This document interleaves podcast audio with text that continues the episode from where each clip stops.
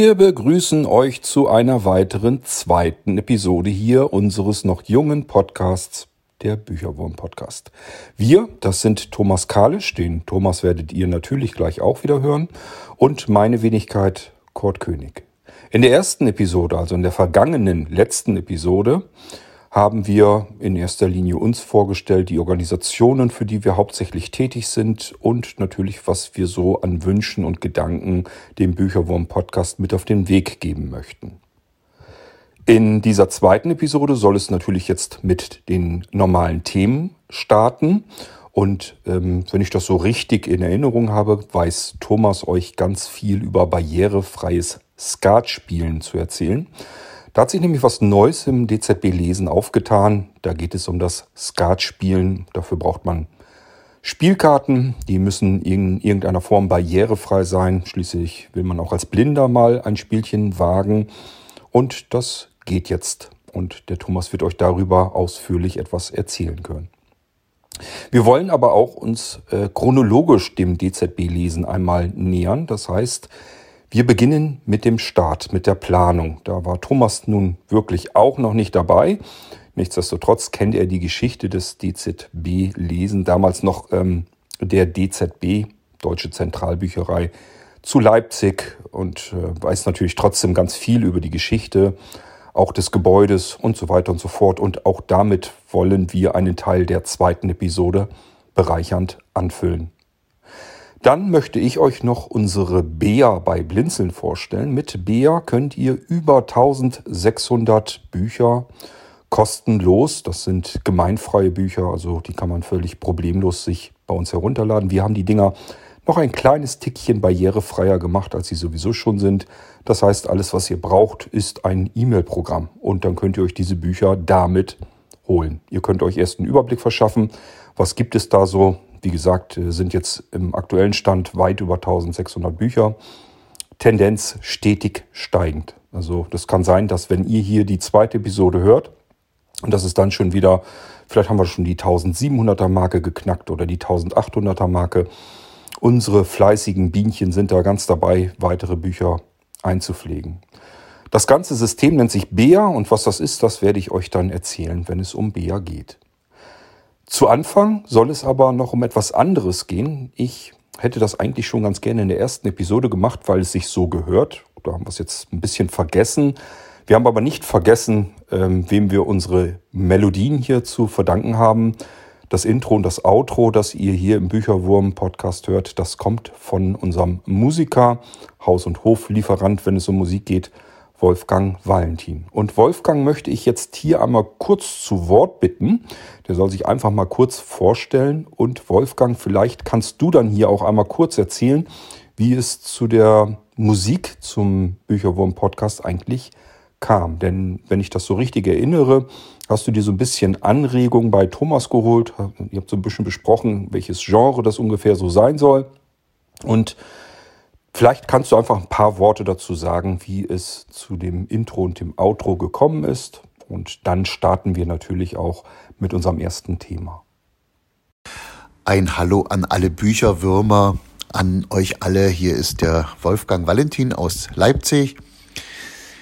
Ja, was soll ich dazu sagen? Ich habe ja schon für, gerade für Blinzeln verschiedene äh, Musikschnipsel oder kleine Musik äh, Intros und auch äh, Outros, Anfang und Ende äh, gemacht. Und ja, irgendwann sagte mir der Kurt, äh, es soll einen Podcast geben, der Bücherwurm, und er hat mich gefragt, ob ich denn da wieder äh, musikmäßig den Rahmen abstecken möchte. Und ich mache das ja gerne, es macht mir viel Spaß.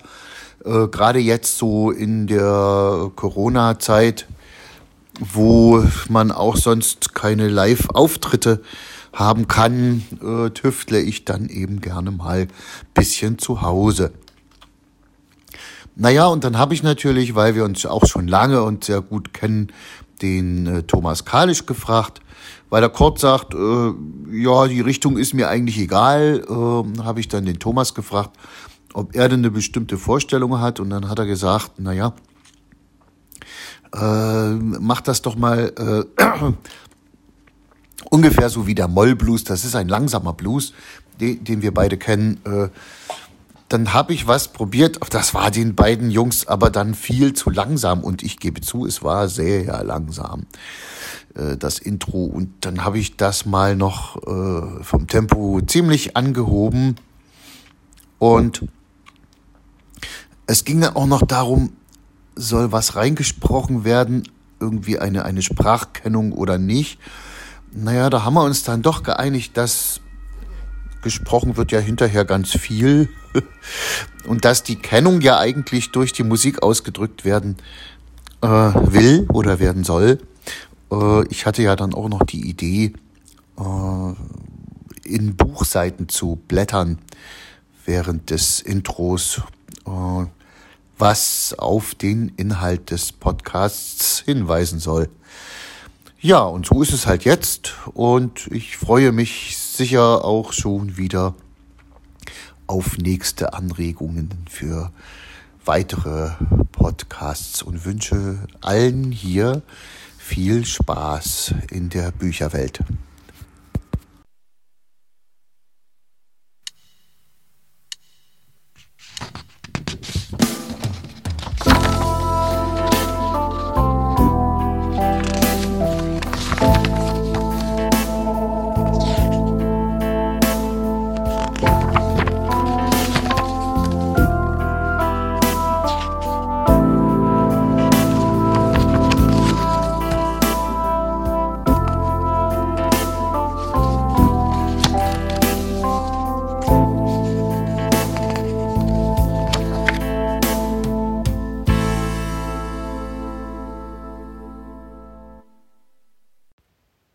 Kommen wir nun also vom Musikspielen rüber zum Skatspielen. Das ist unser erstes Thema hier in der zweiten Episode unseres Bücherwurm-Podcasts und dieses Thema gehört ganz allein Thomas. Denn nur er weiß, was man mit dem Skatspielen eigentlich benötigt. Ist ganz klar, wenn man sich vorstellt, als Blinder möchte ich irgendwo Skat mitspielen. Eine Karte fühlt sich so an wie die nächste. Also irgendwie muss man das ja ändern können. Das hat man sich im DZB-Lesen wahrscheinlich auch gedacht und hat deswegen barrierefreie Skatkarten ähm, entwickeln lassen. Oder ja, vielleicht kann Thomas da jedenfalls am besten etwas zu erzählen. Ganz viel weiß ich da jetzt auch noch nicht drüber, außer dass er da irgendetwas hat.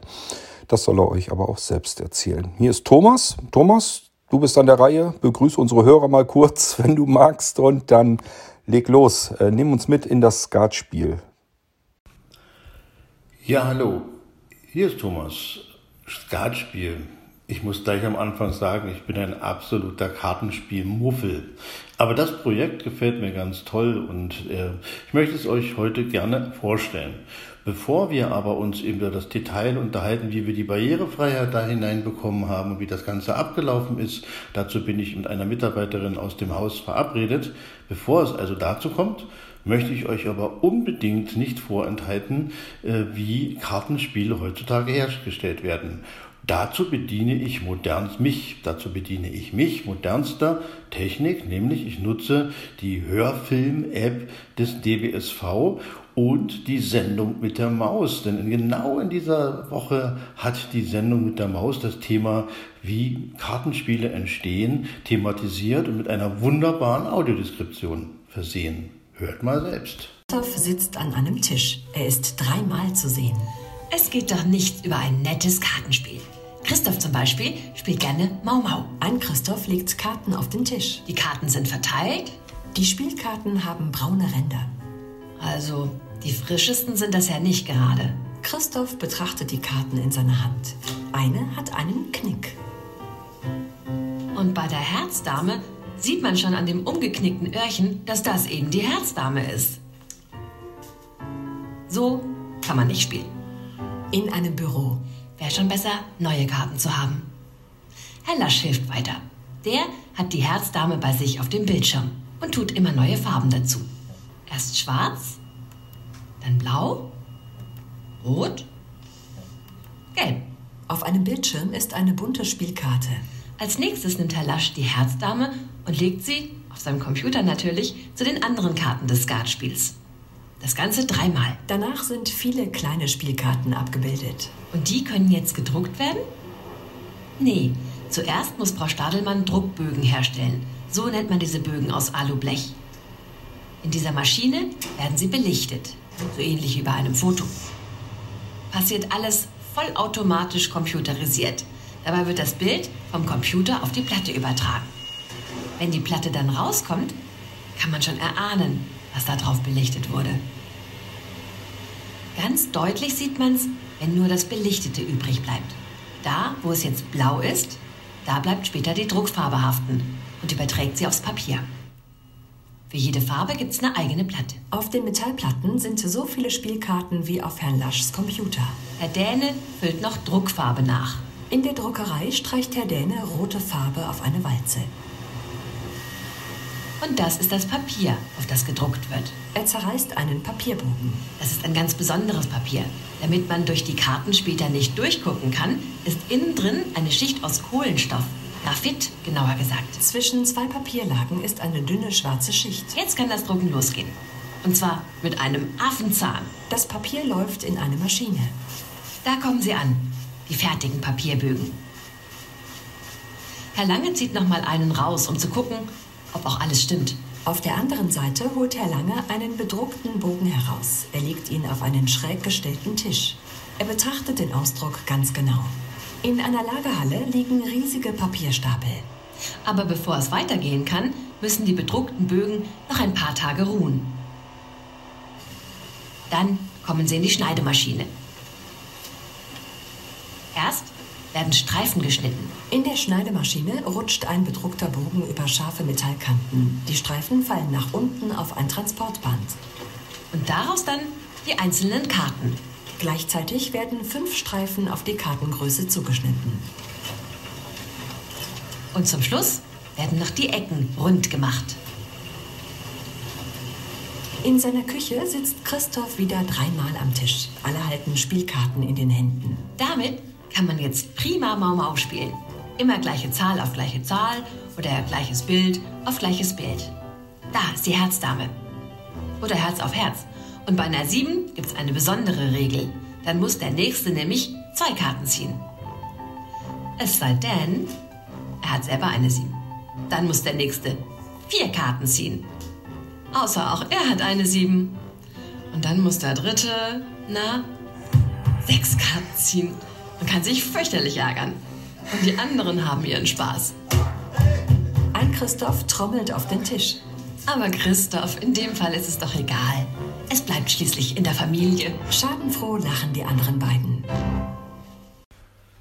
Das war doch eine sehr anschauliche Erklärung, wie heutzutage Spielkarten hergestellt werden. Ich habe mich verabredet mit Manuela Pohle, der Verlagsleiterin des DZB Lesens. Hallo, Frau Pohle. Hallo, Herr Kalisch. Wir wollen uns beide darüber unterhalten, über unser neues äh, ja, Spielekonzept, über das Umsetzen der Skatkarten, was uns in den letzten Monaten beschäftigt hatte, wo wir jetzt ein schönes Ergebnis haben. Frau Pohle, wissen Sie, als ich früher Karten gespielt habe, so als junger Mensch, Wissen Sie, was ich da einfach gemacht habe? Da habe ich mir so ein Spiel gekauft von Altenburg, habe meine Punktschriftmaschine genommen und habe da die äh, einzelnen Karten eingespannt und habe da einfach meine Punktschriftsymbole reingestanzt. Man könnte ja auch eine Tafel zum Beispiel mit dem Griffel nehmen. Warum kann man das äh, eigentlich auch, könnte man doch heute auch noch so machen? Ja, Herr Kallich, das kann man heute auf jeden Fall noch so machen, aber es ist natürlich nur für den privaten Bereich sinnvoll und zum einen natürlich auch dennoch für jeden Einzelnen sehr aufwendig.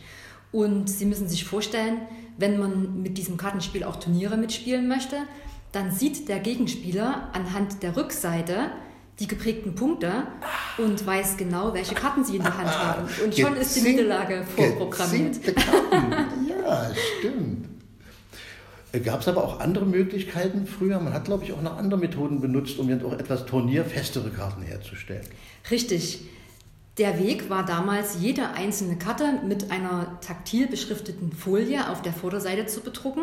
Dadurch konnte der blinde und sehbehinderte Skatspieler die Symbole zwar erfüllen, aber dennoch war die Rückseite unversehrt und der Gegenspieler sieht nicht, welche Karten man in der Hand hat.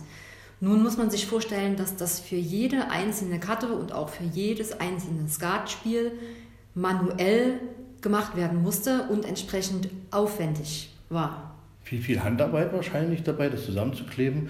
Und ich kann mir auch vorstellen, dass der Spieler nicht unbedingt glücklich darüber war, wenn er so eine fetten Karten in der Hand hatte, die dann so extra mit der Folie halt beklebt waren.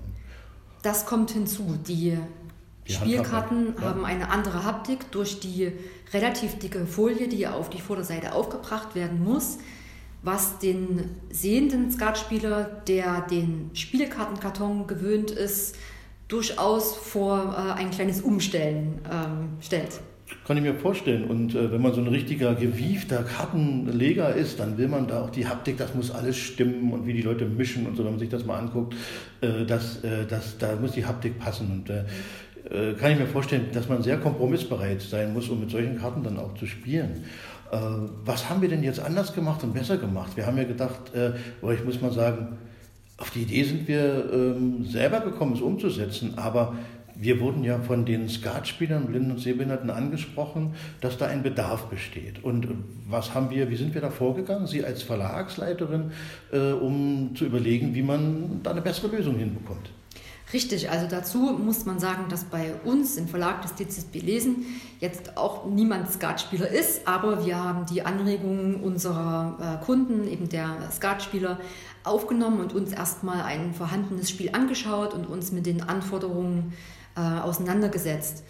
Und letztlich sind wir dann äh, auf die äh, Spielkartenfabrik in Altenburg zugegangen und haben dort aus, austangiert, wie kommen wir jetzt dazu, eben wirklich die Karten direkt taktil zu beschriften mit Lack. Nun war unsere erste Idee, fertig gedruckte Karten von Altenburg zu beziehen und mit Lack zu versehen. Leider ist das so nicht möglich gewesen, weil der, äh, der Lackauftrag auch durch eine Maschine äh, passiert, durch eine Druckmaschine und die Druckbögen dafür nicht geeignet waren. Aha, das heißt also, dass, wie wir es bei der Maus gerade gehört haben, so diese Massenproduktion, da mal schnell noch ein bisschen Punkte drauf zu machen, äh, das ist mit den Bögen so nicht ohne weiteres möglich gewesen. Richtig, jede Druckmaschine braucht andere Druckbögen.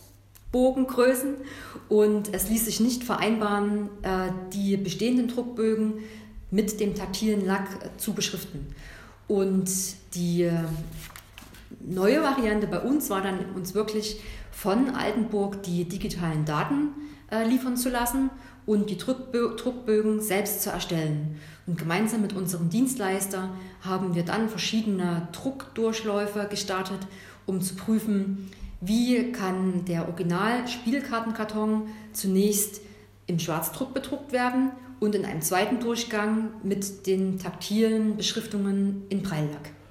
Breilack ist durchsichtig, wollte ich bloß nochmal erklären. Und äh, das heißt also, man sieht also durch, kann auch durchsehen und für den Sehenden entsteht dann sozusagen auch kein anderer Eindruck. Sicherlich fasst sich dann trotzdem ein bisschen anders an.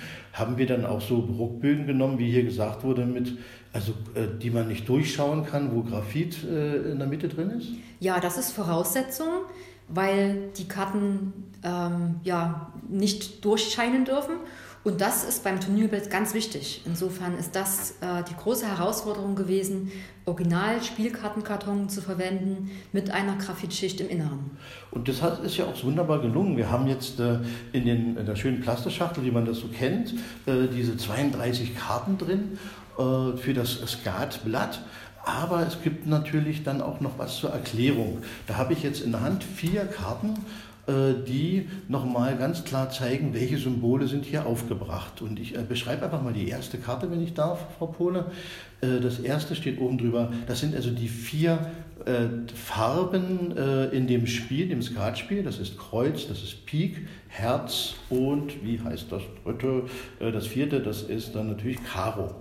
Daran hört man schon, das ist dieses sogenannte französische Blatt. Äh, wer früher mit deutschen Karten gespielt hat, äh, da gab es Shell und Eichel noch, aber wir reden jetzt hier von Kreuz. Und Kreuz ist zum Beispiel gekennzeichnet durch einen schönen, tastbaren Kreis.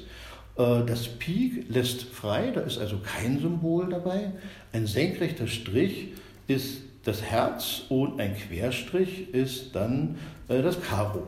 Ja, so hat man erstmal die Farben gekennzeichnet, aber es gibt ja natürlich dann auch noch die einzelnen Symbole. Wollen Sie dazu was sagen, Frau Kohle? Ja, gern. Dafür gibt es jeweils äh, eine zweite taktile Markierung. Das Ass ist mit einem senkrechten Strich gekennzeichnet, der König mit zwei kleinen Kreisen untereinander, die Dame mit einem großen Kreis, der Bube mit einem kleinen Kreis, die 10 mit einem x-förmigen Kreuz, die 9 ist wieder ohne Symbol, die 8 hat zwei waagerechte Striche und die 7 ist mit einem waagerechten Strich gekennzeichnet.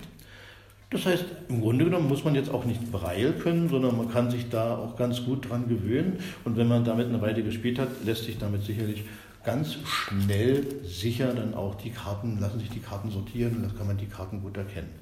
Ich bin begeistert von diesem Projekt, weil wir es hier geschafft haben, aus den Erfahrungen der, ja, sage ich mal, ganz normalen regulären Angebote etwas zu machen, was ein inklusives Produkt ist, was barrierefrei ist und was eben auch die, na, die Anforderungen, sage ich mal, natürlich gerade die hohen Anforderungen der Skat Turnier, Gesetzesgeber und Prüfer. Wir haben ja in Altenburg auch das Skatgesetz, das ist ja alles sehr formal geregelt.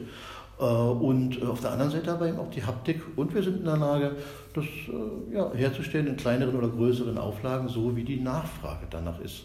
Was kostet das Ganze bei uns? Ein Skatspiel kostet 20 Euro bei uns. Ja, und es gibt ja noch Zusatzmaterialien. Was haben wir denn da im Angebot? Richtig, also wir haben die internationale Skatordnung, die wir in Kurzschrift und auch als Desi-Hörbuch anbieten. Und wir haben eine Kurzanleitung zur Bestimmung der Zählwerte, die wir ebenso in Kurzschrift anbieten. Ich glaube, das ist bestimmt auch für das Reizen, wie man richtig reizt. Äh, das weiß ich, das war damals, als ich Skat gelernt habe, auch so die erste Klippe, die man da nehmen musste. Und war ich dann ganz stolz, dass ich in der Lage war, da 18, 20, 21, ich lasse es mal lieber. Es ist lange her, äh, dass ich es genutzt habe und es gibt ja auch viele, viele Möglichkeiten, mit diesen Karten zu spielen. Man muss ja jetzt nicht nur Skat, kann ja auch damit, äh, kann man auch was anderes spielen. Zum Beispiel, wie der Christoph das gemacht hat, Mau Mau. Oder was ich auch sehr gemocht habe, äh, war Offizierskat. Das ist mal zu zweit, sitzt man sich gegenüber. Und was wir im Studium bis zum Abwinken, bis zum nächsten Morgen im Studentenclub gespielt haben, Doppelkopf. Da brauche ich dann zwei solche Kartenspiele, die kann ich dann zusammenstecken. Ja, Mensch, das ist ein tolles Angebot und äh, ist natürlich so ein erster Schritt in die richtige Richtung, wo ich denke, könnte, da, könnte man da auch mehr draus machen? Ja, wir haben jetzt die Kooperation mit dem Dienstleister. Wir wissen, welcher Dienstleister den Spielkartenkarton gut bedrucken kann und auch mit den entsprechenden taktilen Symbolen. Wenn die Nachfrage gut ist und auch die Skatspieler mit den Karten zufrieden sind, dann ist eine Ausweitung durchaus möglich und wir können uns vorstellen, auch weitere Kartenspiele herzustellen. Ja, Mensch, als solches ist das natürlich klarer Hinweis dann auch für die Hörerinnen und Hörer.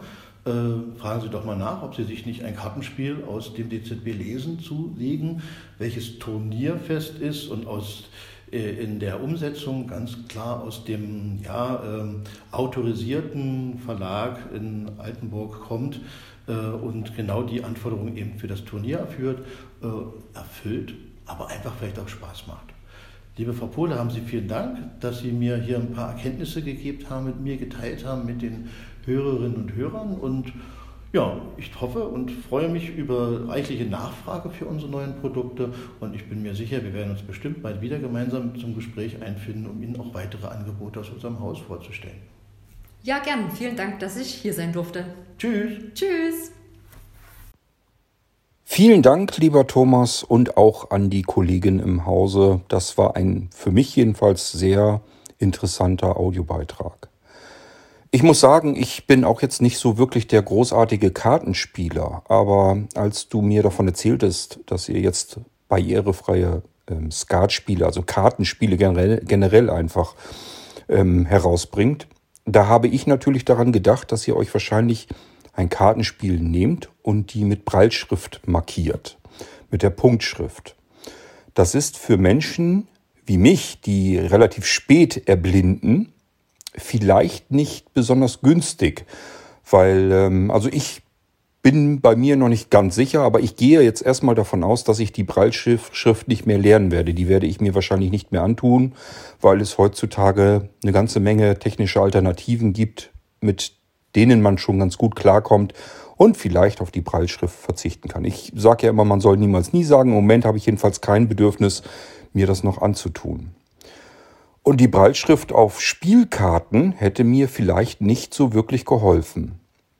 Aber ihr habt es ja sehr gut erklärt. Die Markierungen sind davon vollkommen unabhängig. Und damit holt ihr natürlich auch Menschen wie mich mit ins Spieleboot, sodass auch wir äh, dann wunderbar eine Runde Karten spielen können. Vielleicht muss es nicht unbedingt Skat sein. Das müsste ich nämlich auch erstmal lernen. Ähm, ich kann mich daran erinnern, dass mein Vater mir früher in Kindheitstagen Doppelkopf versucht hat beizubringen. Mau Mau spielte man sowieso immer. Es gibt also schon Möglichkeiten, auch Karten zu spielen, ohne Skat spielen zu müssen. Aber ähm, wenn natürlich das letzte bisschen Seerest dann auch noch dahin schwindet, dann kann man mit diesen Karten tatsächlich gar nichts mehr anfangen. Und wenn sie nur in Breilschrift markiert wären, ähm, könnte man eventuell auch nur sehr schwer etwas damit anfangen. Die Lösung, die ihr gefunden habt, ist meiner Meinung nach komplett ideal und perfekt. Also von daher nochmal ganz herzlichen Dank für diesen interessanten Beitrag. Kommen wir jetzt aber mal zu einem anderen Thema, nämlich zum zweiten in dieser Episode. Kennt ihr eigentlich schon Bea? Bea wird geschrieben mit drei Buchstaben logischerweise, B, E und das A.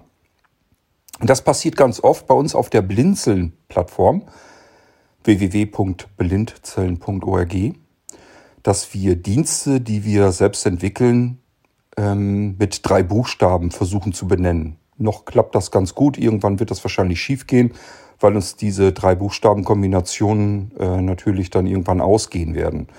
Es gibt Dienste, jetzt Ina, Isa, Ida und so gibt es eben auch Bea.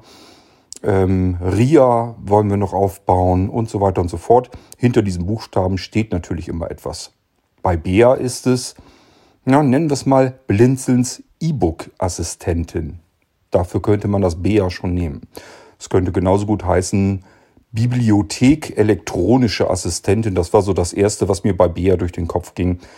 Letzten Endes kann man es nehmen, wie man will. Es geht einfach darum, eine barrierefreie, absolut simple Möglichkeit zu schaffen, kostenlos an Bücher heranzukommen.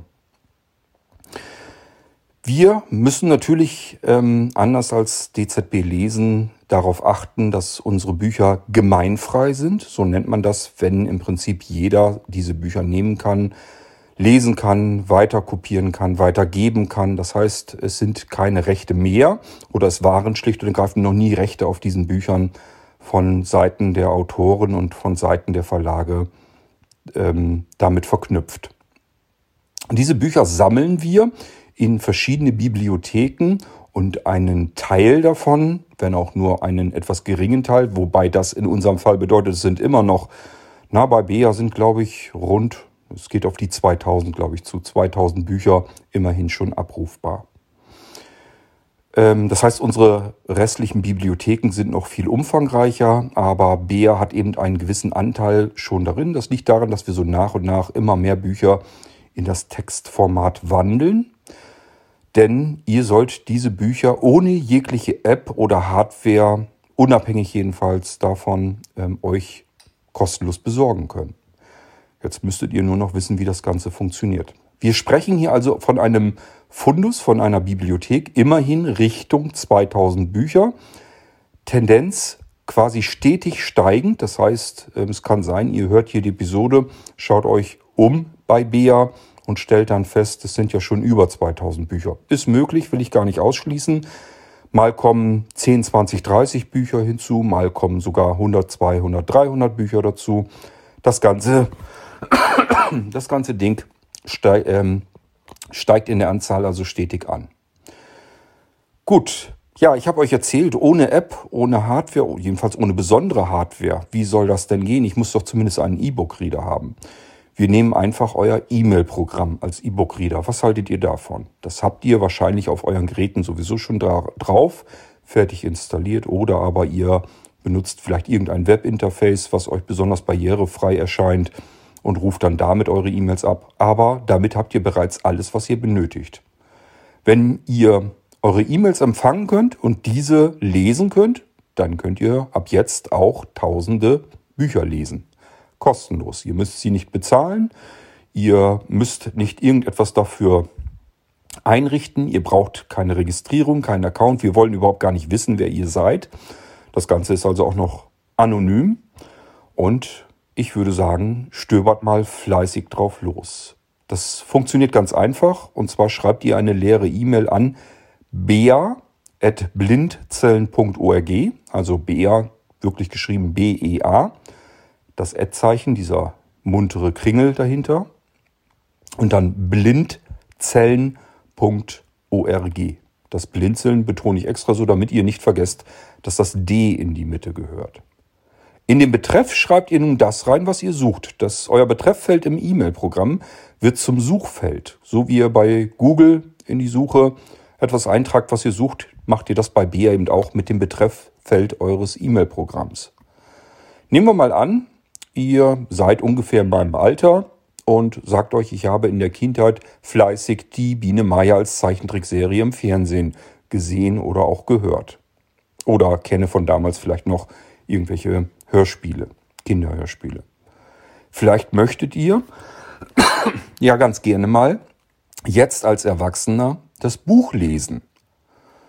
Dann tragt ihr in den Betreff ein, ich würde jetzt zum Beispiel reinschreiben, einfach Biene Maya. Fertig, das schicken wir ab. Jetzt müsst ihr ein paar wenige Minuten warten. Es sollte eigentlich nur maximal fünf Minuten dauern. Jedenfalls könnt ihr dann nach ein paar wenigen einzelnen Minuten einfach nochmal euer Postfach abrufen. Denkt daran, je nach Gerät, je nach E-Mail-Programm müsst ihr einen Refresh machen, damit wirklich das Postfach nochmal frisch abgerufen wird und nachgesehen wird, ob neue E-Mails angekommen sind. Und dann solltet ihr eine E-Mail von Bea bekommen haben. Und wenn ihr jetzt die Biene Maya in das Betrefffeld eingetragen habt, sollte Bea euch ganz freudestrahlend mitteilen, dass sie ein Buch gefunden hat für euch, auf das euer Suchbegriff trifft nämlich das Buch Die Biene Maya. Und ihr werdet unter diesem Eintrag, unter dem ähm, gefundenen Eintrag sozusagen, äh, zwei Links finden. Der erste öffnet euer Buch im Browser. Es ist, handelt sich hierbei also um einen HTTP-Link hin zu einer Textdatei, die im Browser ganz normal als Text angezeigt wird. Kann man benutzen, muss man aber nicht. Man kann auch darunter findet man noch einen weiteren Link und den kann man eben auch benutzen. Das wäre dann ein sogenannter Mail-to-Link und der hat den großen Vorteil, da kann ich dann drauf tippen und je nachdem, welches Gerät ich habe, welches E-Mail-Programm, das geht mal sehr gut und bei einzelnen Geräten geht, Geräten geht das auch nicht so ganz so klasse. Aber eigentlich sollte eine fertig adressierte E-Mail dabei herauskommen. Das heißt, euer E-Mail-Programm öffnet eine neue E-Mail wieder zurück an Bea und in dem Betreff steht jetzt der exakte Titel des Buches.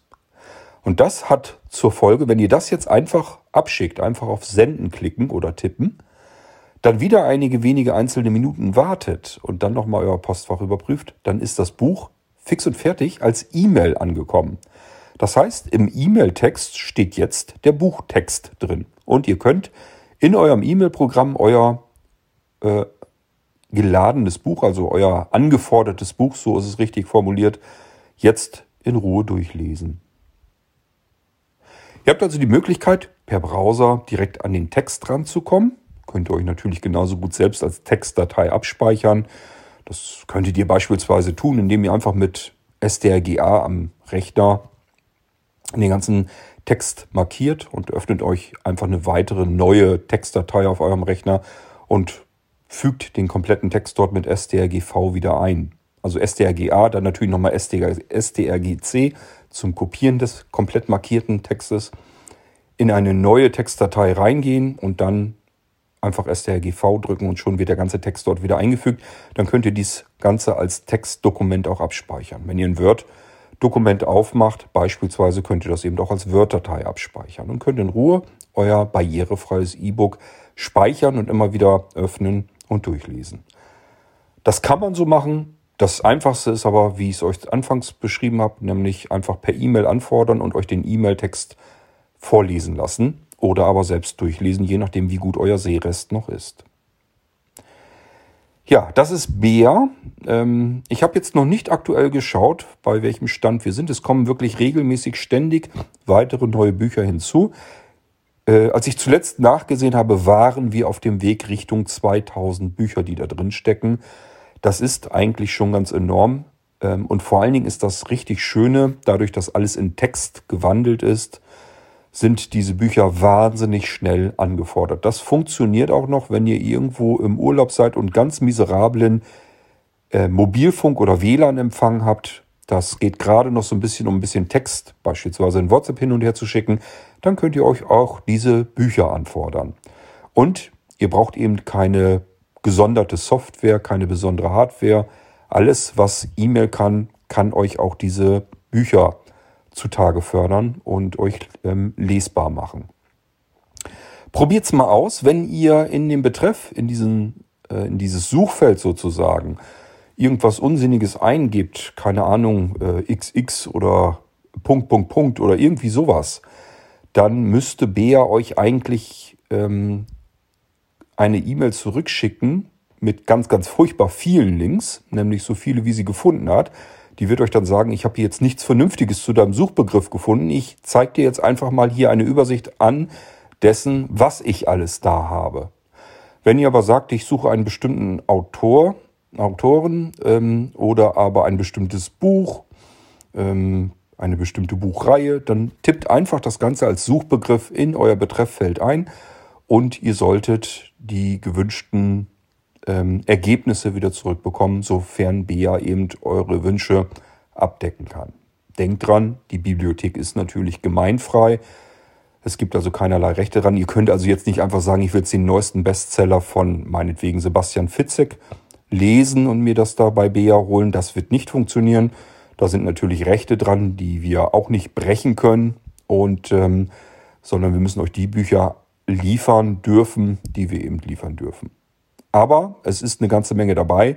Es ist für jeden Geschmack etwas dabei. Es ist komplett kostenlos, anonym. Wir, ihr braucht nichts registrieren oder sonstiges, sondern ihr könnt einfach loslegen, E-Mail öffnen, ähm, bea.blindzellen.org eintragen als Empfänger. Betreff das, was ihr gerne sucht oder wissen möchtet von Bea, abschicken bisschen warten und gucken, was Bea euch dann als Ergebnisse anliefert. Ich wünsche euch ganz viel Spaß, ganz viel Freude mit Bea und den Büchern, die wir euch da, dort anbieten. Und ähm, ich würde sagen, einfach mal ab und zu mal wieder neu nachschauen, ob wieder was Neues dazugekommen ist. Wenn ihr gerne stetig informiert werden möchtet, was in diese Abrufdienste eingetragen wird. Das betrifft allerdings nicht nur Bea, sondern auch Isa und Ina und Ida und wie sie alle heißen. Dann könnt ihr das tun, indem ihr eine E-Mail-Mailing-Liste benutzt. Nämlich, ähm, die gilt dann allgemein. Das ist unsere ISA-Mailing-Liste. Ich hoffe, ich erzähle euch nichts Falsches. Ähm, das wäre dann isa-subscribe at blinzeln.de net, weil das eine Mailingliste ist, unser Mailinglisten-Server. Wenn ihr euch daran anmeldet, ähm, dann werdet ihr über alle Neuigkeiten informiert, die in unsere Abrufdienste eingetragen werden, also hinzukommen. Dann erfahrt ihr auch, wenn neue Bücher eingetragen wurden. Gut, das war's von meiner Seite zum Thema Bär. Ich wollte euch das Ganze gerne mal vorstellen, damit ihr jetzt auch gleich loslegen könnt und euch sagt, ja, der Bücherwurm-Podcast, das war mal eine echte Bereicherung. Nicht nur, dass ich ganz viele tolle Sachen erfahren habe, sondern ich habe auch gleich mal eben so eine komplette Buchbibliothek dazu bekommen. Völlig für lau, gratis und absolut barrierefrei. Ja, Thomas, ähm, ich würde sagen, jetzt häng du noch ein drittes kleines Thema hier hinten an. Dann haben wir unsere Episode nämlich schön rund und voll gemacht. Ähm, und zwar würde ich mir wünschen, dass wir heute mal damit starten mit den Beginnen der DZB. Damals hieß es ja noch Deutsche Zentralbücherei zu Leipzig. Und ähm, irgendwann muss ja die Idee geboren worden sein. Ähm, wir haben schon ein bisschen von dir erfahren. Du hast schon ein bisschen erzählt, wie die DZB sich damals gegründet hat. Ich hoffe aber, dass du vielleicht einfach nochmal äh, so nach und nach, dass wir da uns ein bisschen ausführlicher durch den kompletten Zeitstrang bewegen können. Und da es eben sinnvoll ist, am Anfang zu beginnen, würde ich dich auch bitten, hier nochmal den Anfang darzustellen und zu schildern. Wie ist es zum, zur DZB, zur Deutschen Zentralbücherei zu Leipzig damals ähm, gekommen und wie waren die Anfänge? Hallo lieber Kurt. Ja, bevor ich mir jetzt über Bea mal die Biene Maya bestelle, die ich ja schon immer mal lesen wollte, vielen Dank für diese Erläuterung. Das ist ja doch eine hübsche Idee, da gemeinfreie Bücher auf diese Art und Weise schnell zugänglich zu bekommen. Um, wollte ich noch ein paar Sätze erzählen, aber ich will, möchte ich mal so ein bisschen eher Spannung erzeugen. Das Thema der Geschichte der Deutschen Zentralbücherei für Blinde heute dem Deutschen Zentrum für barrierefreies Lesen, ist eine lange Geschichte und äh, sie beginnt 1894. Marie Lilo Klamroth, Frau Klamroth, äh, Lomnitz natürlich, Marie Lomnitz Klamroth heißt die Dame, die damals als Akteurin zu nennen ist. Und da gibt es viel, ganz viel zu erzählen. Wir haben dazu auch schön recherchiert. Es gibt da auch ein paar Bücher, wo man nachschlagen kann und so. Und ähm, die damalige Idee, um das schon nochmal vorwegzunehmen, ist äh, gewesen, dass äh, sich äh, Verlegergattinnen in der Stadt Leipzig Gedanken darüber gemacht haben, wie man blinden Menschen die von der Straße kriegen kann, indem man ihnen, ihnen Bildung vermittelt, indem man ihnen die Chance gibt, sich zu bilden und indem man eben Arbeitsmöglichkeiten auch schafft für blinde Menschen. Und so nannte sich damals auch dieser Verein zur, Schaff zur Beschaffung von Hochdruckschriften, hieß früher Breil Hochdruckschrift, und Arbeitsgelegenheiten und zur Schaffung von Arbeitsmöglichkeiten für äh, blinde Menschen. So, und ähm, was daraus entstanden ist und wie das sich entwickelt hat, das möchte ich gerne in der nächsten Episode mal etwas ausführlicher vorstellen. Ich habe da auch eine Idee, mit wem ich mich dazu verabrede äh, um das noch ein bisschen vorher schön zusammen zu recherchieren und dann ein bisschen interessant und äh, Anschluss äh, oder mh, ja schlüssig darzustellen und interessant darzustellen. Ich habe mh, auch Kontakte hier mit einem Wissenschaftler in dem Bereich Buchwissenschaften, äh, dem Herrn Professor Lokartis und äh, das ist auch ein zweiter Kandidat, der hier dann nochmal, ich den sehr gerne hier aufrufen möchte, weil wir über die Geschichte von Leipzig und die Medienvielfalt und äh, die Zeiten um den Jahrtausendwechsel 1890, 1910, äh, wo Leipzig wirklich die Bücherstadt war äh, der Welt, würde ich sogar mal vermuten, ähm, da ein bisschen mehr davon zu erfahren. Und äh, Herr Lokatis, der hat geforscht an den Themen, der hat auch zu Themen der äh, Buchwissenschaften in der Zeit des Nationalsozialismus ge geforscht. Auch da gibt es viel zu erzählen. Und äh, ich glaube, wir werden das so schrittweise immer mal einstreuen in unsere aktuellen Themen jetzt hier. Und äh, wie gesagt, die Gründung als 1894 ähm, dieser erste Verein gegründet wurde, der dann sozusagen zum Urstein der äh, Bibliothek für blinde, äh, seh- und lesebehinderte Menschen, die wir heute sind, äh, geführt hat. Das ist schon eine spannende Geschichte und äh, hat eben, wie gesagt, auch ganz viel mit der Geschichte von Leipzig zu tun und mit dem äh, Medien, mit der Medienwelt hier in, in, in, der, in, in, in Leipzig. Punkt. Genau. So gesehen äh, wäre das vielleicht für mich jetzt erstmal ein Einstieg und ein Appetithäppchen auf die nächsten Episoden, die wir ja vorbereiten werden. Und wenn wir da was fertig haben, dann werden die lieben Hörerinnen und Hörer sehen und hören, ähm, was wir so uns alles ausgedacht haben. Es gibt viele Themen und ich freue mich sehr darüber, äh, dass wir sie hier gemeinsam vorstellen können. Und ich danke dir nochmal, Kurt, für die Unterstützung und für das Promoten und das Einführen und Umsetzen dieses Podcasts. Und es macht mir einen Heiden Spaß. Und ich freue mich schon jetzt auf die nächste Episode. Bedanke mich für euer Zuhören, für das Interesse an unserer Arbeit und wünsche allen viel Gesundheit und ja, alles, alles Gute. Kommen Sie gut durch den Frühling.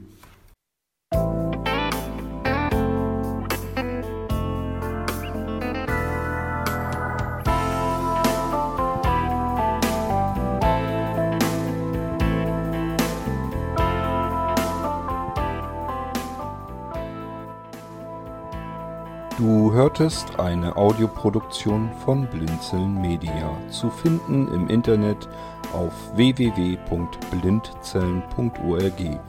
Blinzeln schreibt man in unserem Fall immer mit einem D in der Mitte. Wenn du uns gerne kontaktieren möchtest, so geht das einerseits per E-Mail an podcast.blindzellen.org oder du verwendest dafür unser Kontaktformular auf unserer Homepage direkt zu finden unter kontakt.blindzellen.org.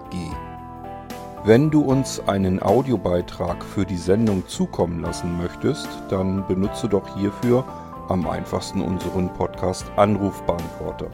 Den erreichst du im deutschen Festnetz unter der Telefonnummer 05165 439 461.